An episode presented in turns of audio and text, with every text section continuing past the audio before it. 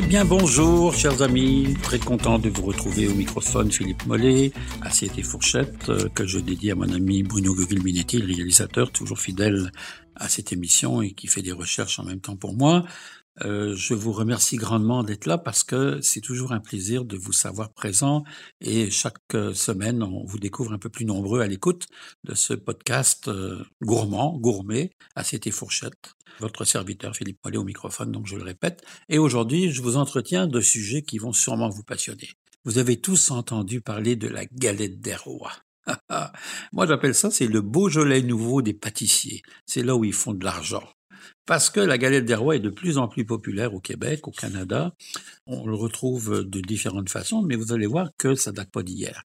Et ça, c'était dédié au solstice d'hiver, le premier dimanche euh, du mois de janvier, euh, où l'arrivée des rois mages, en fait, ce qu'on voulait, évidemment, ça c'est pour la religion chrétienne, mais c'est surtout l'époque romaine, c'est les Saturnales.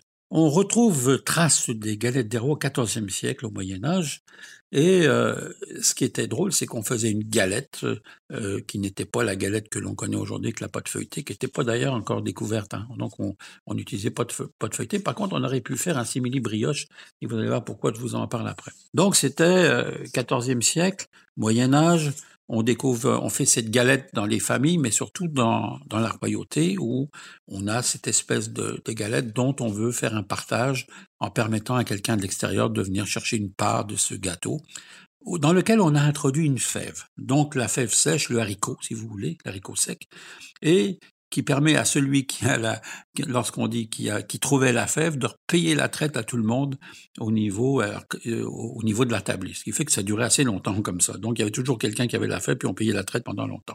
Il a, il a fallu attendre quand même assez longtemps euh, pour qu'on puisse redécouvrir la fève européenne. Donc euh, je dirais début du 19e siècle, pour euh, trouver que les pâtissiers, évidemment, se sont emparés comme la plupart du temps. On a eu l'exemple avec la bûche de Noël, maintenant on a l'exemple avec la galette des rois, où les pâtissiers se sont emparés un peu de l'idée en se disant, ben, on va faire un, un gâteau feuilleté avec une frangipane, c'est-à-dire une crème d'amande à l'intérieur mélangée avec une crème pâtissière, et on va introduire une fève. Alors on a introduit la fève, puis on s'est dit à un moment donné, mais il y a des gens à Limoges, donc Limoges c'est le coin de la porcelaine en France, qui se sont dit pourquoi on ne fabriquerait pas des petits sujets qui pourraient remplacer la fève, le haricot et qu'on pourrait mettre à l'intérieur de ces galettes des rois? Et c'est comme ça que la fève décorative est arrivée. Il faut voir aussi qu'on a mis aussi au début du 19e siècle des louis d'or. Hein. Il y a déjà eu des louis d'or qu'on a retrouvés dans, dans les galettes des rois. Et je vais vous dire pourquoi je vous dis ça, parce que je suis un fabophile. Je vais vous expliquer tout à l'heure en quoi ça consiste. Donc, on a commencé à Limoges à fabriquer des petits personnages en porcelaine, il y en a eu en plâtre, et qu'on introduisait à l'intérieur de la galette des rois. Donc, pâte feuilletée, frangipane. On appelle ça aussi un pétivier dans certains coins de la France. Donc, euh, la région de pétivier, c'est un peu la même, c'est la même préparation, sauf qu'on met pas de fèves à l'intérieur. Mais du côté du sud, on s'est dit, nous, c'est pas notre truc. Nous, on fait de la brioche et dans lequel on ajoute des fruits confits. Donc, c'est-à-dire tout, tout, le côté sud de la France, la Méditerranée. On a fait des brioches au sucre et dans lesquelles on ajoutait du citron confit, du cédrat, des oranges confites, des clémentines et ainsi de suite, en morceaux détaillés. Et euh, c'était ça la galette des rois. C'est encore ça aujourd'hui, puisque les pâtissiers on, font les deux aujourd'hui la plupart du temps, bien que celle en pâte feuilletée reste la plus populaire.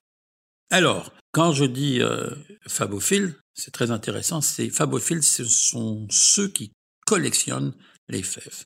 Et euh, puisque moi-même j'ai une petite, toute petite collection, mais alors rien à voir, on dit entre 50 et 100 fèves, alors que je connais des gens, puisque euh, je suis allé moi-même voir sur les sites web, il y a des gens qui collectionnent et qui ont jusqu'à 60 000 fèves. Donc ça vous dit, euh, et encore aujourd'hui, donc il y a tout un réseau sur Internet de collectionneurs qui vont échanger, qui vont se partager des idées, des fèves et qui vont aller chercher des collections d'un peu partout à travers le monde. Alors, il existe moi-même, j'ai une collection par exemple de sujets en porcelaine d'Astérix, toute la série d'Astérix. Donc, on n'ose même plus s'en servir parce que c'est tellement beau qu'on les garde sur des étagères. Et il y a comme ça des séries Disney euh, avec les Mickey Mouse, euh, les séries Charlie Chaplin avec tout un tas de représentations de ces films.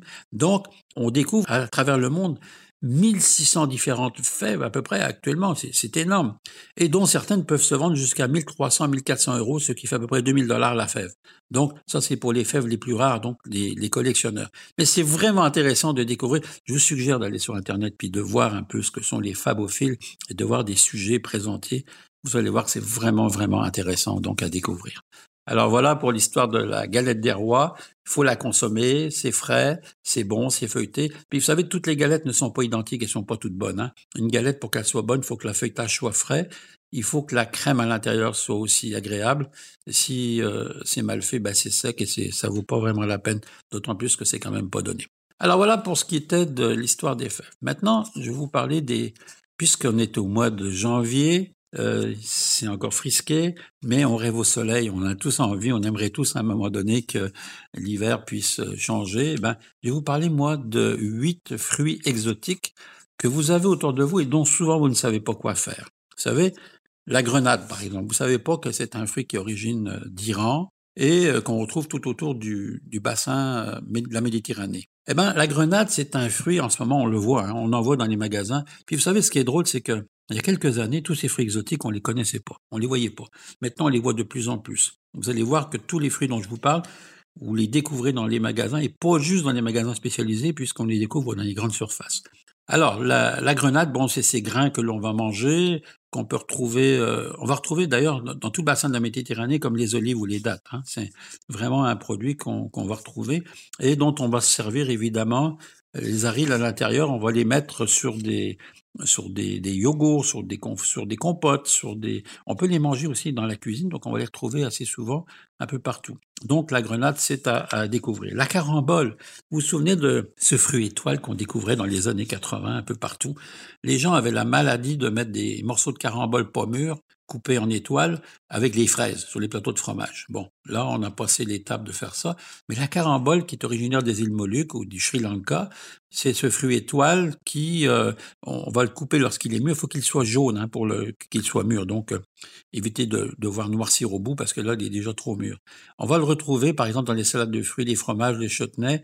Et aujourd'hui, je dirais qu'on en cultive un peu partout là, à, travers le monde, puisque on est capable d'en voir euh, vraiment un peu partout.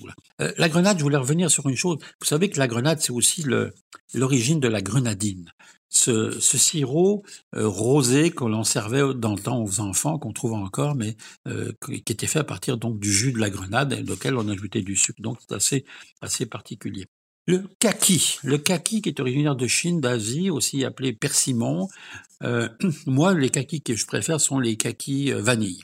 Hein. Ils sont orangés, c'est très doux, c'est sucré, c'est parfumé, délicat. On les mange en général avec la petite cuillère et je vous conseille de les servir avec du fromage, yogourt, des salades de fruits ou des tartes. Donc c'est vraiment intéressant. La goyave, c'est un fruit d'Amérique tropicale, des Caraïbes. Vous savez-vous qu'il existe 150 variétés de goyave à travers le monde. Donc on va les servir avec un jus de citron, puis on va les retrouver dans les sorbets, dans les confitures, dans les compotes, dans les salades à mettre. C'est vraiment, vraiment intéressant à utiliser la goyave. Ensuite, il y a ce fruit dont j'ai eu l'occasion de découvrir sous toutes les formes, mais souvent les gens vont les confondre parce que ce sont trois amis, les litchis, les longames et le ramboutan. Ce sont des fruits qui se ressemblent mais qui sont quand même différents. Euh, le litchi étant lisse, le longam et le ramboutan étant des fruits avec une coque un peu poilue, si on peut appeler ça comme ça. La plupart du temps originaire de la Chine, de la Malaisie, et on va, on va les retrouver euh, souvent dans conserve, donc des noyautés dans les restaurants chinois ou asiatiques, alors qu'il existe en, frais, vraiment à ceux qui n'ont jamais goûté des litchis frais, c'est à faire, c'est à découvrir. Moi, je fais du sorbet au litchi, c'est absolument fabuleux. Et puis dans les salades de fruits, bien sûr, vous pouvez vous en servir. Le tamarillo, hein, euh, le tamarillo, c'est le fruit qu'on appelle le fruit de l'arbre à tomate. Je ne sais pas si vous le saviez, fait partie un peu de la même famille. D'ailleurs, c'est la même, euh, c'est presque une plante similaire. il vient d'Asie, on, on, a beaucoup en Nouvelle-Zélande maintenant. Hein. Et c'est un fruit qu'on va euh, couper, qu'on va saupoudrer de sucre. Ben, essayez-le avec du sucre d'érable, vous allez voir. La compote des sorbets, donc c'est vraiment, vraiment à, à essayer, puis ça à découvrir. Au même titre que le pitaya, le pitaya, c'est le fruit qu'on appelle aussi le fruit du dragon, qui est originaire du Mexique ou d'Amérique centrale, d'Amérique du Sud. texture qui ressemble au melon, au kiwi un peu. Euh, c'est pareil, c'est à découvrir, mais encore là, acheter les mûrs. Euh, l'idée, c'est de, se faire conseiller. Euh, parce que si ce fruit n'est pas mûr, ben, vous allez être déçu puis vous n'en racheterez jamais. Donc, acheter le mûr. Dans les salades de fruits, on le mange à la cuillère avec du yogourt, c'est vraiment, vraiment intéressant. Et je vais terminer avec ce fruit que vous connaissez tous, qui est une passion pour moi, le fruit de la passion, originaire du Brésil, goût très particulier, parfumé, acidulé. On le mange à la cuillère avec du sucre un peu sur le dessus si vous voulez. Puis encore là, dans les salades de fruits, les sorbets. Alors vraiment, vraiment, euh, ça c'est à découvrir là.